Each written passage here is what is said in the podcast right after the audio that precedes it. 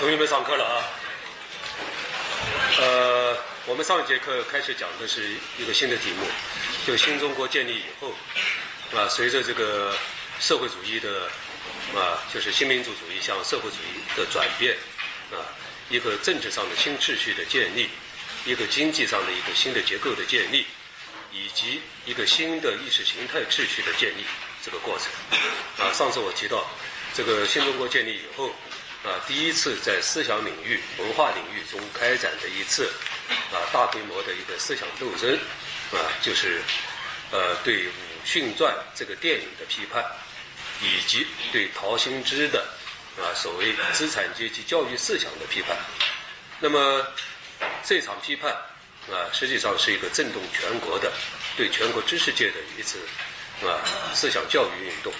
那么紧接着。就开展了对知识分子的思想改造运动。我上一节课提到，这场运动呢，也是毛泽东主席提出来要进行的。那么具体领导呢，是周恩来总理来领导的。啊，那个运动呢，应该讲呢，和以后的啊思想文化界的、知识界的啊那种大规模的运动相比的，相比较的话，还是一个比较相对温和的一个自我教育啊，或者是啊这样的一个思想啊，应该讲。怎么讲？叫思想批判运动，还是相对温和的，啊。那么我今天继续讲，啊，今天我要讲的内容是，呃，五零年代初期的啊，呃，几次啊这样的思想界的运动，一个是呃对于平白先生的《红楼梦》研究的表达出来的资产阶级思想的批判，啊，就批判《红楼梦》研究中的资产阶级思想。第二个呢，就是对胡风的。所谓文艺思想的批判，以及紧接着开展的对胡风反革命集团的斗争，以及顺之而来的就是一九五五年开始的啊一个针对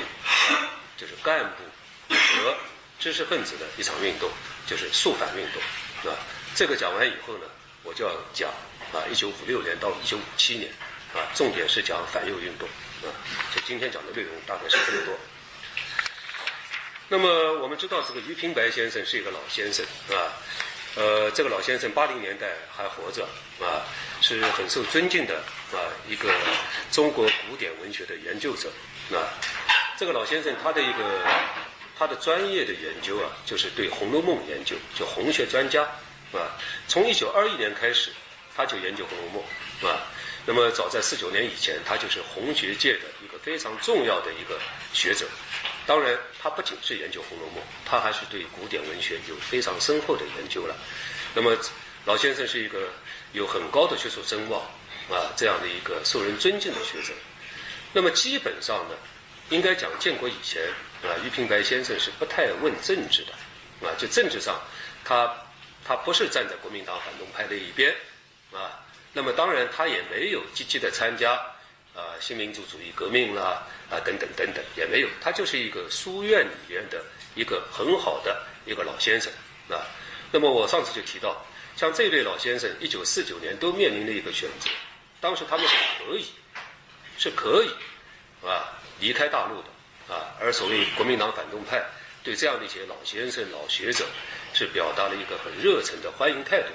的啊。我们知道，在呃人民解放军。啊，即将占领北京、解放北京之前，啊，国民党有一个空中紧急援助救援北京文化人的行动，啊，就是北京郊区的机场全部都是给人民解放军的炮火下已经占领了，啊，就是在市内的啊，人民解放军还没有进城的，在北京的一些街道拉出来一些临时性的机场，啊，那么紧急救援一些所谓文化名人，啊，我们知道像胡适之、胡适。以及胡适先生的一些朋友，啊，毛子水先生等等，都是在一九四八年年底，啊，由国民党的空军紧急救援到南京的，然后他们是一步步离开的。也就是说，当年这些老先生是有选择的这种可能的。那么换言之，留在北京，留在大陆，就是表达了一种政治上的态度，啊，在我看，就是表达了一种对新中国接受和欢迎的态度。所以，一九四九年是一个政治上选择站哪边的这样的一个关键年代。那么留在大陆的这些知识分子，应该说他们已经有了选择，啊，这是我今天我我觉得是应该这样看。那么于老先生这个建国以后还是教他的书啊，各个方面呃都还没有对他有太多的冲击啊，就是一般性的啊。但是到了一九五四年，有两位年轻人啊，两位年轻人呢啊，这两位年轻人一个叫李希凡啊，这个老先生现在还在，原来是人民日报文艺部的一个负责人，还有一个呢叫南明啊，两位山东大学的学文学的同学。他们呢开始想批判俞平白，啊，那么他们受到我们新时代的那种思想、新意识形态秩序建立，啊，他们觉得这个俞先生的思想研究方法中表达的是一种资产阶级的唯心论等等，啊，可是这个这两位这个年轻人，他们把他们的写的这个学术商讨的文章寄给人民日报，啊，人民日报呢没有反应，人人民日报说他们是小人物了。没有一点名气的普通大学生啊，大学刚毕业，啊，不发表。而且《人民日报》还有一种看法说，我们是党报，我们党报不发表这些东西，因为在一九五零年代，《人民日报》是全面学习真理报的，真理报是苏共的机关报，就不发表这些什么讨论学术的这些文章，啊。那么这是《人民日报》的态度。他们紧接着呢，又把这个他们的稿子呢，寄给当时的啊一个权威性的刊物。啊，叫《文艺报》，《文艺报》是文化界的一个很重要的一个刊物。那么，《文艺报》呢，呃，对他们也没有兴趣，啊，就是两个小人物，啊，兴趣不大。而且他们觉得，这个《文艺报》的同志觉得，啊，批判俞平白，啊，你们这么年轻，你们的功底够不够？等等，都是持一种怀疑态度。那么这件事情呢，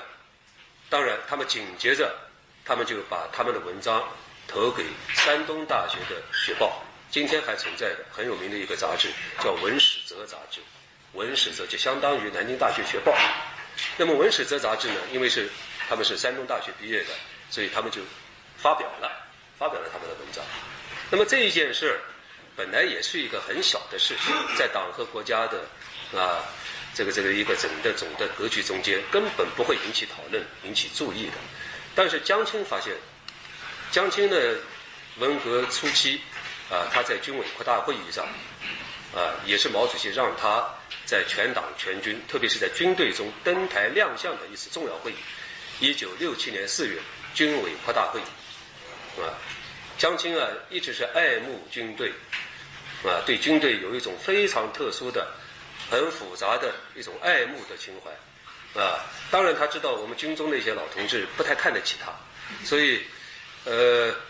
很多很多年，这很复杂，就不讲了。那么，一九六七年的四月，他在军委扩大会议上做了一个重要讲话。这个讲话当时我们的所有的主流媒体啊，包括人民出版社都发了单行本啊。今天你们到南大图书馆都能找到。这是江青的唯一的一篇啊，就是正规的人民出版社出版的小册子，名字叫《为人民立新功》。他以他是一个老革命老。老战士的一种身份，啊，意思她老公已经一大堆了，啊，还要为人民立新功。当然，他有两层意思：一个讲自己是一个老革命，他要立新功；一个是告诫军中的老同志，不要老是记着你们过去的这个功，还要在文革中立新功。它有双层含义。所以在《为人民立新功》这篇文章里，江青也谈到这件事儿。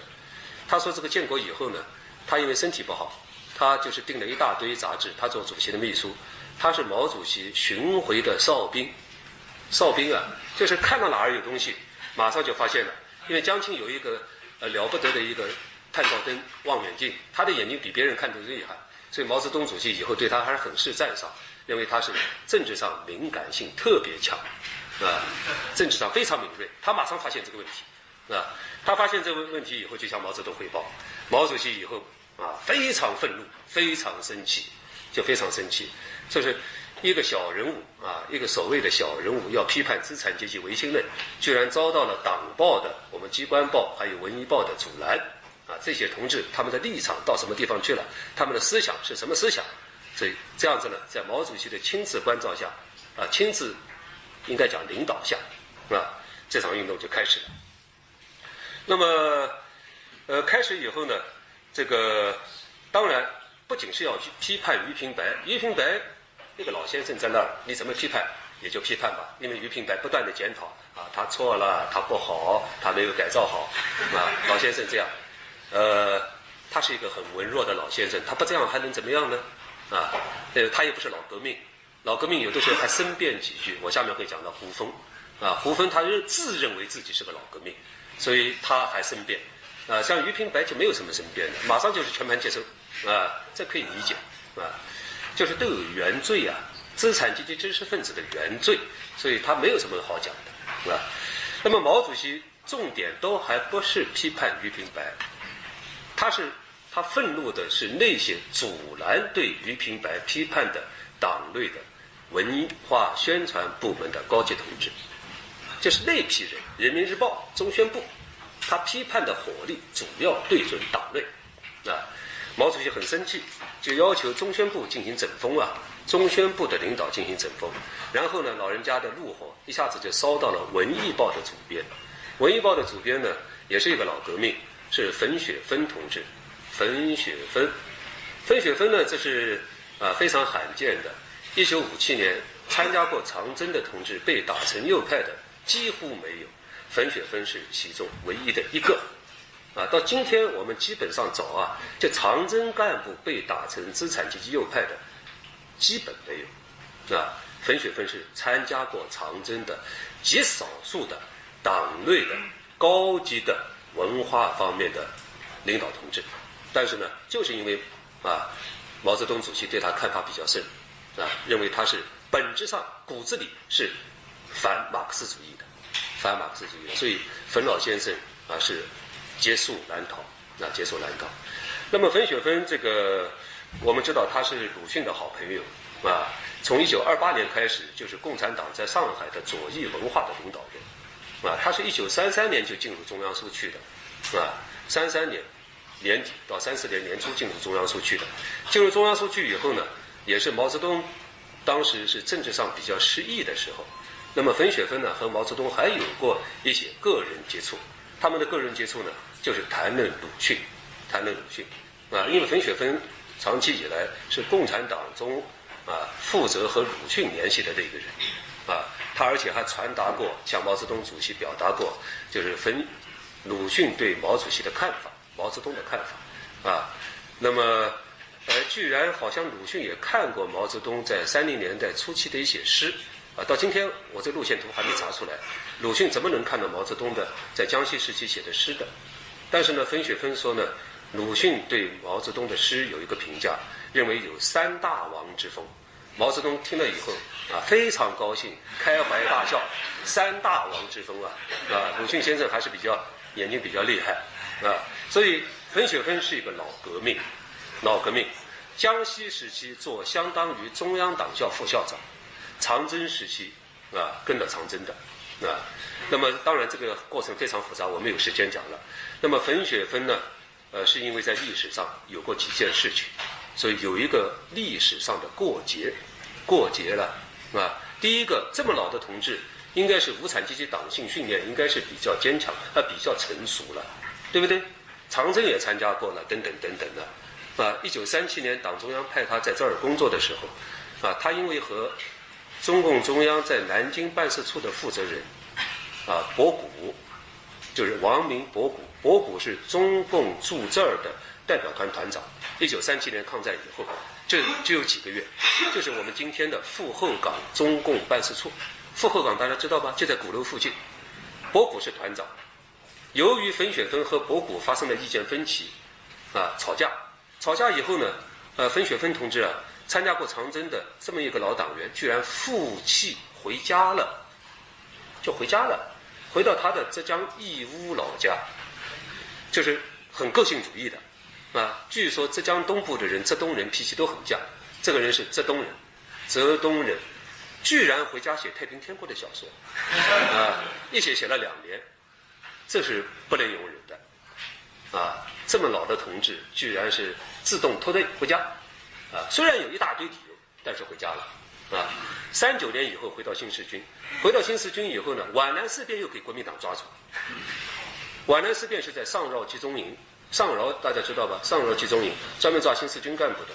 上饶集中营以后呢，是得到党的党组织的营救，所以四二年以后，从上饶集中营出来以后，啊，呃，分雪芬同志就长期在重庆，在周恩来的领导下从事左翼文化宣传工作。那么，于是和胡芬这批人的关系非常密切。于是呢，一九四五年以后呢，对毛主席的延安文艺座谈会上的讲话呢，有一种不以为然的态度，因为他是一个比较老资格的革命文艺理论家，啊，当然这个我下面会讲胡芬的时候会提一点，所以毛主席都是看在眼里，记在心上，啊，因为大家一九四五年，我们知道讲话是一九四二年，讲话的正式发表是一九四三年。隔了一年发表的，发表以后，毛泽东主席啊志在全国的，他并不是志在陕甘岭边区或者共产党地区，他要把他的思想传播到国统区。当然，重庆的《新华日报》负责这样的工作，但是还不够，还派了几个红色文艺战士啊。中文系同学应该知道的，什么叫刘白羽啊？啊，什么叫贺其芳啊？啊，刘白羽、贺其芳都是在冯雪芬看来都是小家伙。什么呢？因为冯雪峰二八年就参加，就是共产党的左翼领导人。那些人呢？贺其芳是三七年的时候，还是参加《大公报》征文活动，写什么《画梦录》，图画的画，做梦的梦，记录的录。你们一听这名字，就是非常小资的名字，《画梦录》。所以冯雪峰非常来火。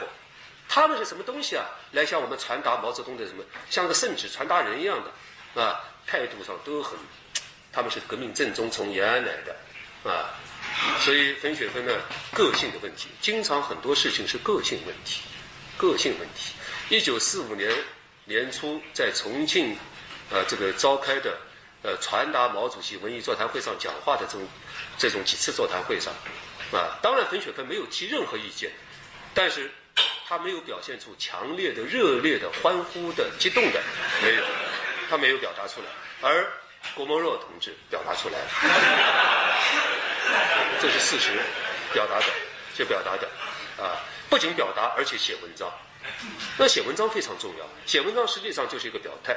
就是一个表态了。延安都看得清清楚楚。所以冯雪芬因为有四五年这件事儿，建国以后呢，这个同志革命资格非常老啊，但是呢地位并不是太高。毛主席在文艺界用的人，用的第一号人物是周扬，是周扬啊，交叉使用胡乔木，就胡乔木、周扬。有的时候喜欢一下胡乔木，让胡乔木来搞他，啊，不是，就是平衡他，啊，他他他这样子弄来弄去，但是基本上最后固定化了。周扬是毛泽东同志在文艺界的首席发言人，最权威的权威解释者，啊，而周扬的资历要比冯雪芬要低得多，低得多，所以冯雪芬呢，可能又是个性上的事情，又不能接受这样的一种情况，是吧？所以冯雪芬尽管就于平白这件事写了深刻的检讨，啊，说自己是放松了资产阶级世界观啊，放松了世界观啊，等等等等啊，官僚主义啊，脱离群众啊，什么等等。毛泽东写的批语，啊，你是自觉的反马克思主义，这是不得了，因为毛泽东主席的那个威望不得了，一句话就是他要就把他打到阴山背后去了，啊，真的是打到阴山背后。所以两三年以后，是一九五七年，文艺界的头号大右派。头号右派啊，是没办法的，接受难逃。那么，这个批判于平白，不是仅仅在古典文学研究，而是全国性的知识分子的思想清理，全国性的啊，不是说你是学医的、学工的、学工程的啊，你就跟你没关系了，不是的，大家都要进行经过一次重新进行思想检查。我是不是有资产阶级唯心论？啊，这个唯心论的根源是什么呢？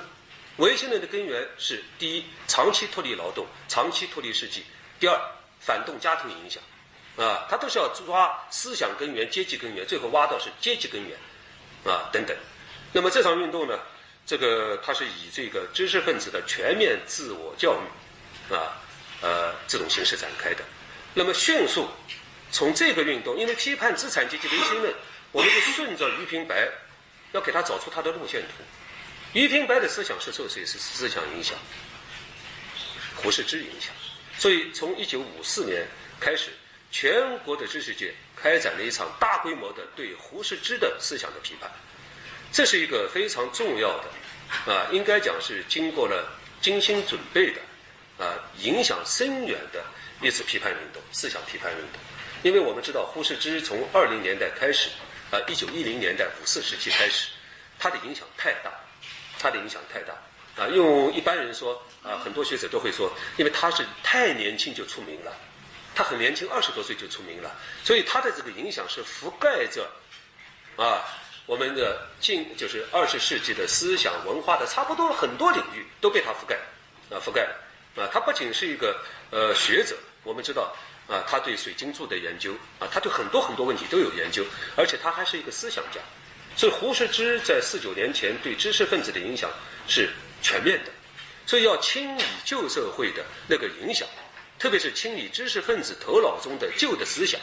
那要选一个靶子，你光选一个梁漱溟不行。为什么呢？梁漱溟先生啊，他只是一个派别，所谓文化保守主义派别的代表人物。文化保守主义呢，在四九年前的知识分子中间有相当的影响，但它不是一个覆盖性的思想。覆盖性的思想是胡适之的，是以胡适之为代表的这个北大学派或者中国自由主义学派。大家理解了吧？所以选它是有意义的、有价值的，啊。那么。从批判这个俞平白到批判胡适之，胡适之这个时候在什么地方呢？他在美国，啊，在美国哥伦比亚大学图书馆馆长，啊，这个老先生这个四九年是离开大陆，离开大陆没有去台湾，是直接奔向美国，啊，美国以后当图书馆馆长，啊，那么他很关注胡先生也很关注国内对他的批判，啊，他居然也找到了五大册批判胡适的那个我们出的那个出的书啊，五大册。在这个过程中呢，啊，因为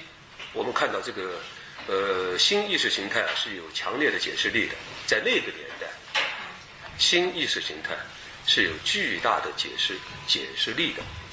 所以他的儿子，他唯一的留在大陆的儿子叫胡思杜先生，胡思杜，胡思杜同志呢，在建国以后积极要求进步，参加了新民主主义青年团，啊。青年团当时叫新民主主义青年团，这他还是个团员。他在这个过程中登报宣布断绝跟他父亲的关系，就脱离父子关系，和反动的胡适先呃胡适一刀两断。啊，很可惜，胡思杜先生在反右中被打成右派，然后自杀而死。那，很可惜。啊，这是一个悲剧。啊。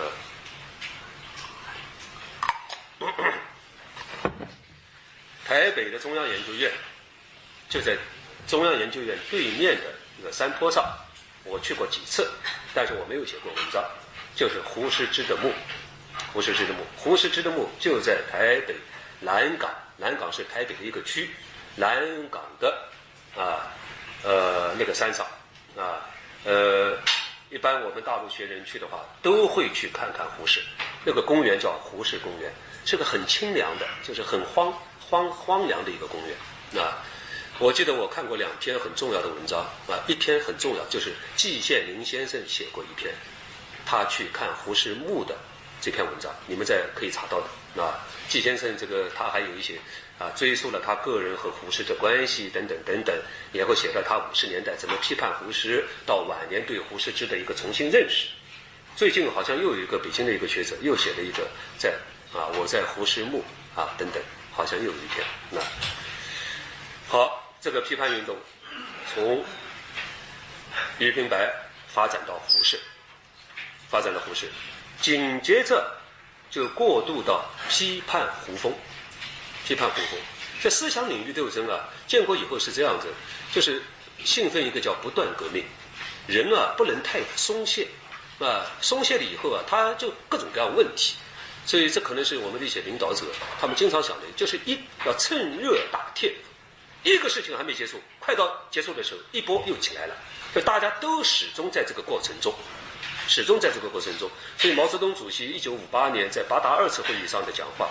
啊，就提到，就是要使社会长期保持一种紧张状态，啊，要保持这种状态，当然可以理解。所以，我们的叫抗大的校训怎么讲的？叫团结紧张啊，不能松松弛弛的，要紧张的，团结紧张，严肃活泼，是不是？所以要有一定的紧张性，啊，所以你不要以为你这个于平白刚刚搞完万事大吉了，没有的，下面又来了，批判胡风，啊，这个胡风这个老先生啊，他很兴奋，他一看到这个批判这个中宣部，毛主席发怒了。啊，批评了中宣部，又看批评了冯雪峰，啊，好像这个打击对象都是党内的，他开始就是觉得机会来了，有机会了，所以在这个过程中呢，啊，他就表达他的看法，他错会意，所以我们经常看到头脑有问题的人太多，啊，就是这么大这么大家都经常头脑有问题，有问题。啊，当然那个年代头脑有问题的人也有清醒的，真的有清醒的啊，像萧乾先生这些人都是清醒的啊，他们不管这个事，报纸上怎么说，他们就跟着怎么做，绝不是兴奋作浪啊。你看到批这个了，你马上啊当积极分子，他不随大流，一般是随大流。像巴金先生，他也不淌这个浑水啊，但是比如说开始了，一定要他发言了，他就写一篇批判文章啊，他不去主动写第一篇啊，那么。刚才我讲胡风先生呢，这个他的太复杂，历史过程太复杂，我不多讲了。历史上他和周扬一直是有矛盾。三零年代在上海左翼左翼文化运动时期啊，鲁迅、胡风、冯雪峰是一边的，周扬、夏野其他几个同志是一边的，所以鲁迅是非常不喜欢周扬的。啊，这里中文系同学应该知道的，鲁迅批评他们是四条汉子，衣光啊整洁啊，穿着雪亮的皮鞋从汽车下来啊，气度轩昂啊。他特别愤恨周扬是以奴隶总管自居，奴隶总管啊，拿着响鞭，随时要鞭打奴隶的啊，是圣旨的代言人呢。所以周扬呢是鲁迅一直不喜欢的一个人啊。那么鲁迅欣赏的，他身边接触多的是。冯雪芬、胡风，啊，这些人思想跟他接近。那么，由于这个周扬同志在建国建国以后成为文艺界的啊最高领导人，那么胡风这个人呢，建国以后呢，政治上对他没有什么特别的安排，啊，应该讲是很清冷的，他的生活很冷、很清淡、很清冷，啊。我们知道有些知识分子啊，他们都是有一种想法，都是满怀激情要为国家服务。有的时候国家不要他，不要他以后他又耐不住寂寞，大家理解吗？我们这个这个这个这个这个很复杂了啊！儒家知识分子一直有这种强烈的社会性啊，呃，特别是新旧社会交替以后啊，建国初那个抗战时期、抗战前夕那个几个君子啊，沈钧儒啊、张乃器啊啊，大家记得吧？你们听说过吧？七君子啊，抗日的这个真的是了不起的爱国之士。建国以后，每个人都有一个安安排，差不多都是国务院的部长。但是另外一个老先生呢，啊，就是私人不憔悴。王兆石先生就是复旦大学教授，啊，最多给他弄个上海政协委员。所以王兆石先生就心情非常压抑，啊，因为他的其他几个朋友都是当部长，小汽车，家里有有有公务员，当然不能叫佣人。解放以后辞掉换了，有公务员。啊，非常有公务员，这是一个待遇啊，是不是？有公务员，我讲的对不对啊？不能叫佣人这个词，这个词不好。服务服务服务员比较通俗，一般比较显得自己很机关化的，比较机关化的，一般我们用公务员。公务员啊，服务员太低了啊，端盘子的叫服务员啊。所以王兆石先生以后心情也不不爽。啊，五七年也给他当个右派，他要一般讲，他要耐得住寂寞，要耐得住寂寞，不是所有人都能耐得住寂寞，啊，知识分子也有很多问题的，啊，就是知识分子自身有很多问题的，啊，这是另外一个话题。胡老先生呢，以为来机会了，他觉得毛主席开始批判周扬了，不喜欢周扬了，他就给中央上书。谈他对建国以后文艺界的若干问题的看法，长达三十万字，俗称“三十万言书”。这个老先生啊，一写就写个三十万，哪个看？啊，这些领导人一般你要给他一个最多不超过五百字的一个摘要，都是这样子，没有时间看这么多，啊，当然如果他要看的时候，啊，你再给他一个比较详细的摘要，如果看全文再配一个全文，啊，三十万字很恐怖的，所以递上去他还是心怀幻想，这个这个他以为上面可能接受了好几个月没有反应，啊，其实是都在研究研究正在研究怎么对付他呢。嗯，那么这个这个胡老先生啊，这本书呃，这本 三十万元书现在出版了，我们有好几个版本啊，好几个版本。最早的版本是八零年代广西丽江出版社出版的啊。那么先是对胡芬的这个给他的这个呃戴的这个帽子呢，是叫反马克思主义，反马克思主义啊。先是资产阶级文艺思想，反马克思主义的资产阶级文艺思想，以后不断上升，最后上升到一个级别，称他是国民党特务、反革命集团、反革命集团啊。那么胡风的这个他的追随者，因为胡风是一个巨大影响的人。刚才我讲，胡适之是覆盖性的影响，胡适之、胡风先生。对一九四九年前的中下层的带有左翼情怀的那种大学生、小职员、书店职员有巨大影响。他是偏左翼的一个知识分子，胡风是左翼知识分子，但他又不是完全党化的知识分子。大家理解吧？他是一个左翼，左翼，但他又不是延安左翼，他的差别就在这儿。所以他在广大胡同区有巨大影响，有巨大影响。但是他现在他的范围是中下层的，不是那种北大的啊，北大圣约翰的毕业的学生不看他的书，大家理解吧？北大圣约翰他们看杨书或者喜欢胡适，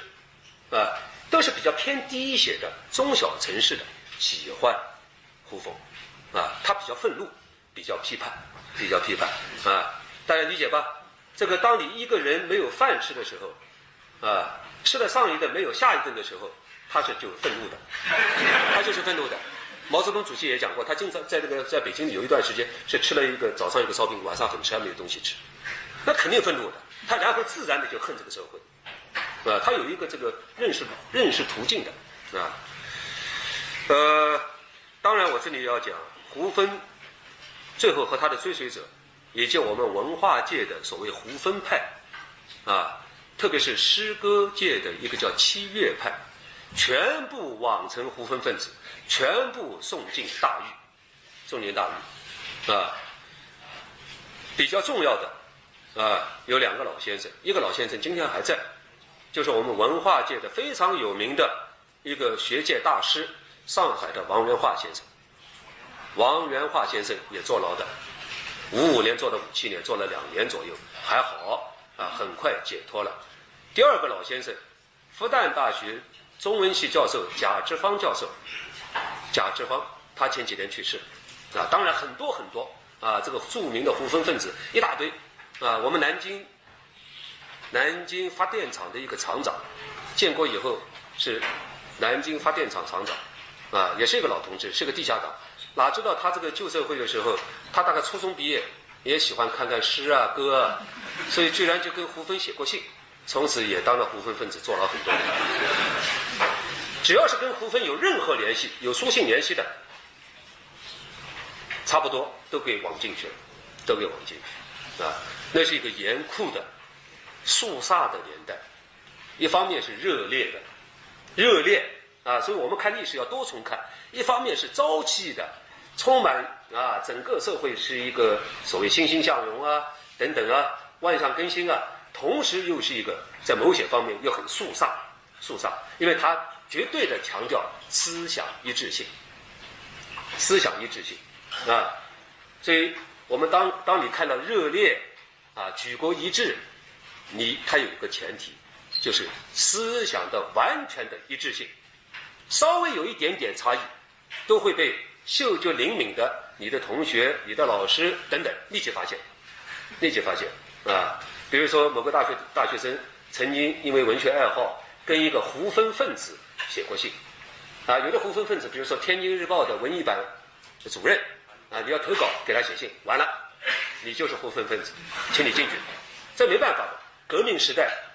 没有办法，进去以后，经过党的调查研究，两年以后差不多了，你没事儿，啊，接受教育吧，啊，但是你已经做过两年，啊，这都是这样子情况，啊。那么我刚才讲这个事情的背景是历史上他和周扬有分歧，更重要的是和毛泽东主席的观点有差异。毛泽东主席是一个高度强调思想一致性的领袖，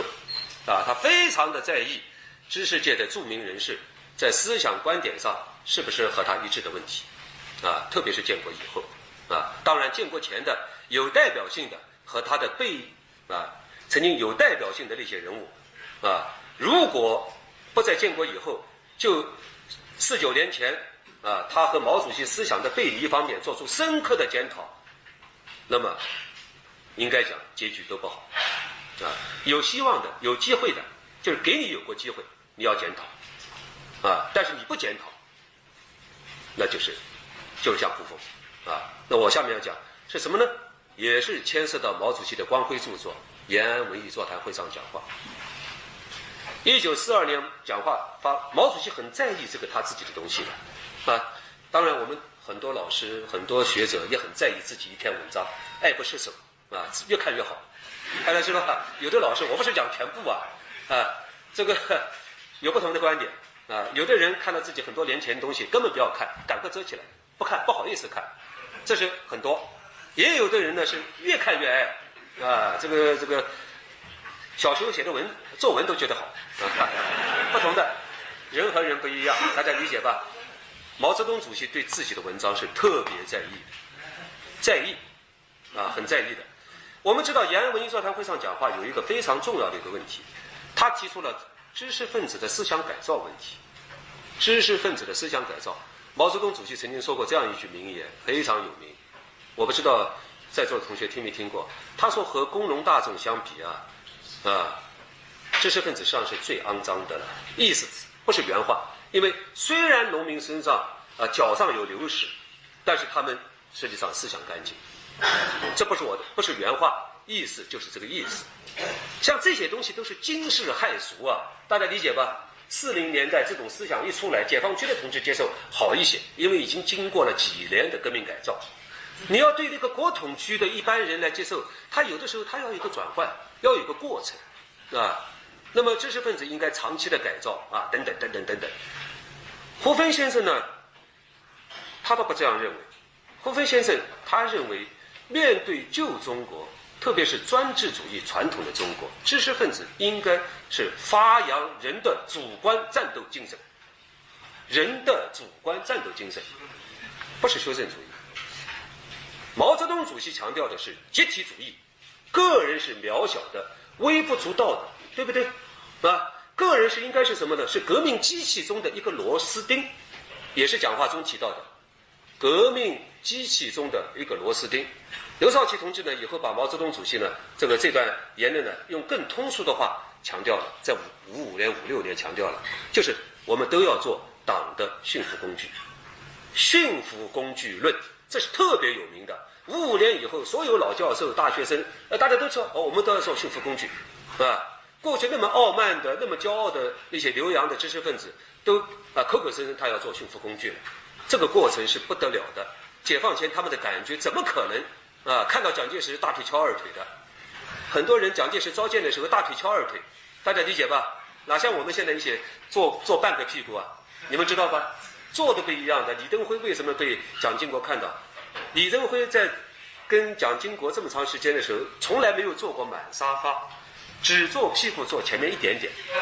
当了总统以后才坐下来。这就是中国传统文化、传统政治文化。虽然到了二十世纪，虽然到了二十世纪，大家理解吧？所以一个是要做驯服工具，一个是胡芬提出的人的主观战斗精神。这是尖锐的和毛主席的观点对立的，对不对呢？啊，他这个人的主观精神就强调了人的主体性，人的主体性，啊，那个强调的呢是工农的啊先锋性啊，知识分子的渺小性啊。好，这里我不展开，这是第一个重要的冲突。第二个重要的冲突呢，毛泽东主席提到了革命文艺的方向是工农兵方向，对不对？其实呢，当然毛主席不好叫农兵啊，农工兵，其实就是农民，以农民为中心的方向，因为根据地没有什么工人，大家理解吧？根据地没有工人，所以但是我们的规定性规定是工人阶级，所以还要把工人阶级放在前面。啊，放第一个大写字母，其实没有工，实际上就是以农民为方向。可是胡适之先生，呃，不，这个胡风先生啊，呃，他别具匠心，他是个理论家，啊，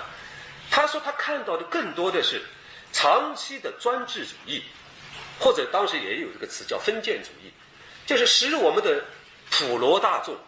满身创伤，创伤啊，每个人都不对头。叫精神长期的精神奴役，大家理解吧？所以我们看，我们看不到一个生活中，我们很难看到一个小说中、电影中告诉我们的高大全，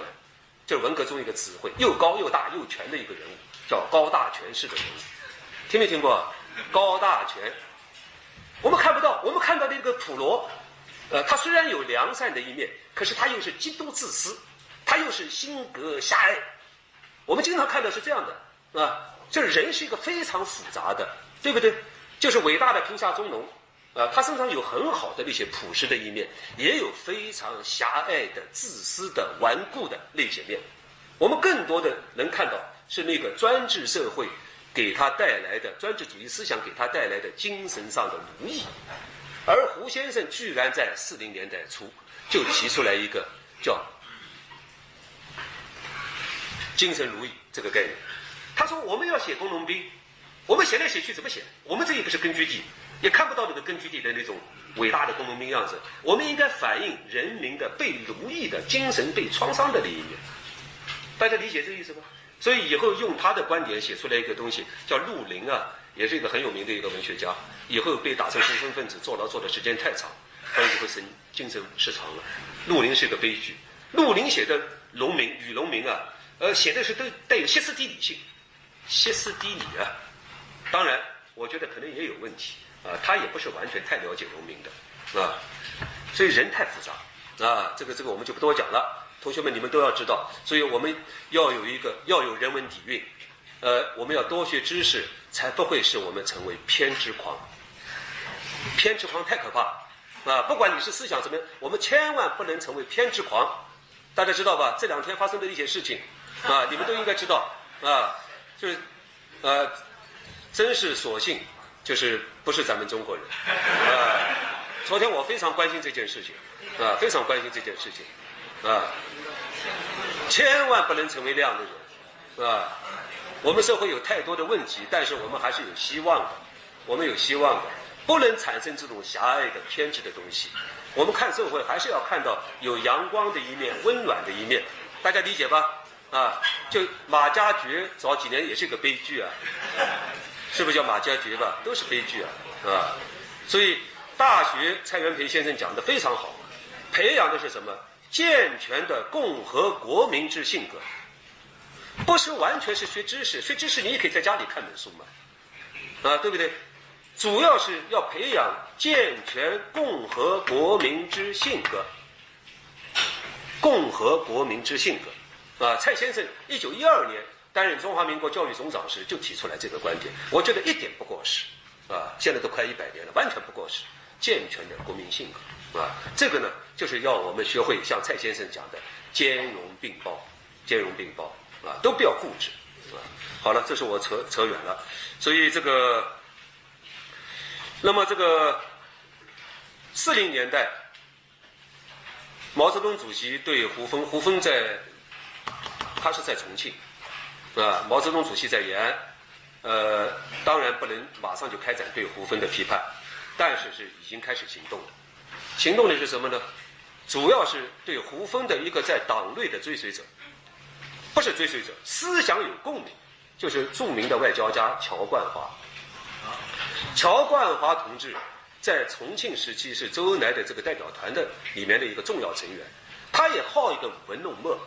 喜欢舞文弄墨，所以他在某些观点上和胡风形成沟通。所以，一九四三年、一九四四年，延安就发电报指示重庆代表团对乔冠华的错误思想进行批判，所以没有放松的。虽然当时共产党还只是局部地区，但对这样的事，对思想一致性，从来是一天都没放松。啊，乔冠华就在四三到四五，在重庆由董必武同志领导，对他进行了思想帮助。他写过检讨，写了检讨。啊，那么乔冠华当然因为检讨深刻，因为周恩来总理的周恩来同志的保护，也就过去了，过去了。啊，最多是说他是只是一个党内才子吧，党内才子有点资产阶级思想啊，算了。那么胡风先生呢？啊，这个。毛主席一九四五年到到重庆来的时候，他好像也没有向毛泽东主席表达一个他的承认错误啊，他也没有，因为当时大家都不知道毛泽东主席会四年以后登上天安门，大家理解吧？一九四五年八月，中国绝大多数人，毛主席自己也没有相信，他自己都不知道，没有想到几年以后就老人家上天安门了，没想到，所以那个年代有长远眼光的人不多，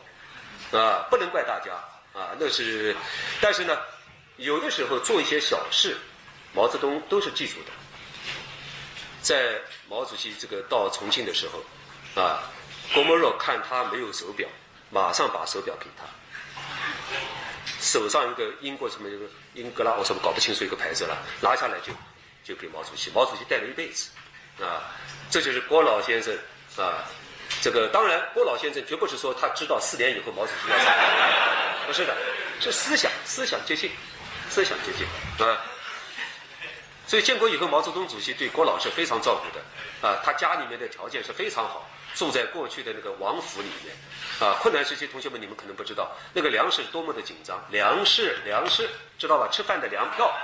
粮票是农民没有粮票的啊，农民是没有粮票的啊。那么城市里人有粮票，农民到城里来，真除了要饭，啊，真的是没有办法，啊，那真的是一点办法，因为没有粮票。胡郭沫若同志家的粮票，连卫生间里到处随便能摔的到处都是，就粮票已经多到到这种程度，啊，因为他是深受国家重视的这样一个伟大的人物，所以这些东西他物质从来不匮乏，啊，物质不匮乏的，啊，所以，所以。啊，我这里不多讲了，啊。那么刚才我讲这个，一九四五年，胡风先生在重庆跟毛泽东主席是见面的，见过面，但是似乎没有给毛主席留下好印象，没有留下好印象。四七年，人民革命快胜利了，但是也还不知道，因为四七年、四八年的时候，毛泽东好像似乎预示、预测一下，大概是我们五三、五四左右才能胜利，一九五三到五四才能胜利。四七年左右，党在香港办的报纸就开始了对胡风的批判。说对胡风的批判不是解放以后，四七年在香港就进行批判。香港几家报纸都是共产党报纸，就开始批判他了。那么，可是这个老先生呢，他自我感觉很好，他总是认为他是一个马克思主义者，他是一个非党的布尔什维克。我这里稍微提一下胡风的这个经历啊。胡风年轻时候就是一个左翼激进，他曾经在大革命时期参加过共青团，啊，但是没有参加共产党。参加共青团，三十年代在日本学习的时候，留学的时候，他参加了日本共产党，是日共成员，啊，这没什么。但是回国以后呢，也没有因为他的日共再转为中共，因为那个三零年代。在上海的共产党非常紧张，那个那个那个呃，根本不是一个正常秩序啊，所以他一直是一个以党外布尔什维克这样一个形象出现。那么这个老这个老老先生呢，呃，在我看啊，当然他很有学问，但是他呢，真的是教条化、教条性的，很教条啊，写的东西是晦涩，非常晦涩，很难懂啊，又长啊，就是。呃，以后写的是不忍作读啊，当然这是我们我个人的阅读爱好了，应该他还是伟大的很啊。就是我觉得他写的东西啊，不太好看，不太好看。建国以后写的更难看，啊，什么根据马林科夫同志告诉我们，马林科夫大家知道吧？斯大林选的接班人叫马林科夫，才干了一年多，给赫鲁晓夫把他搞掉了。啊，这马林科夫同志在五三到五五年，我们中国所有大学生都知道，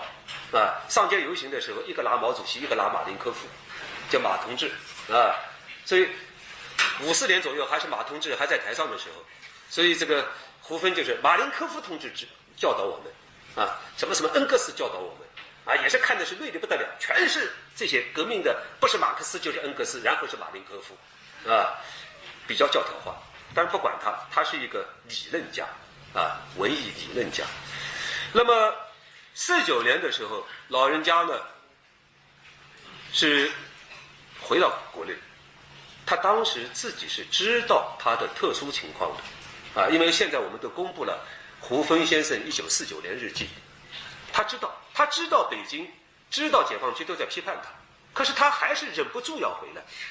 其实，在我看，胡风先生如果不回来，就在香港，党对他一定好，把他作为一个爱国的左翼的知识分子在使用，大家理解吧？啊，回来以后就是用新的标准来要求他。如果在香港，他在可以继续发挥他作用。我这里告诉大家，我们近代三零年代有一个著名的一个文化人，叫曹巨仁先生。知道吧？经常给鲁迅写诗、写东西的曹老先生，他是一九五零年，我们上海政府啊同意他、批准他到香港定居。曹先生呢，他非常的仰慕人民革命，但是他自己讲，他心中的那个对希腊自由民主的追求呢，又不能把它克制掉。大家理解吧？他热爱新中国，但是他自己不愿在新中国里生活，因为他太爱希腊罗马式的那种希腊式的那种比较奔放自由的生活，所以。组织上批准他到香港，他在香港一方面做左派报人，经常回国来啊采访。有的时候为了支持他的工作，周恩来总理接见他一次，抛一点料给他，然后他就在香港就抖起来了。大家理解吧？就抖起来了。你们看过凤凰卫视有一个很不错的一个叫曹景行先生啊，曹景行的爹就是曹巨人，啊，曹景行的爹。嗯，好，休息一会儿。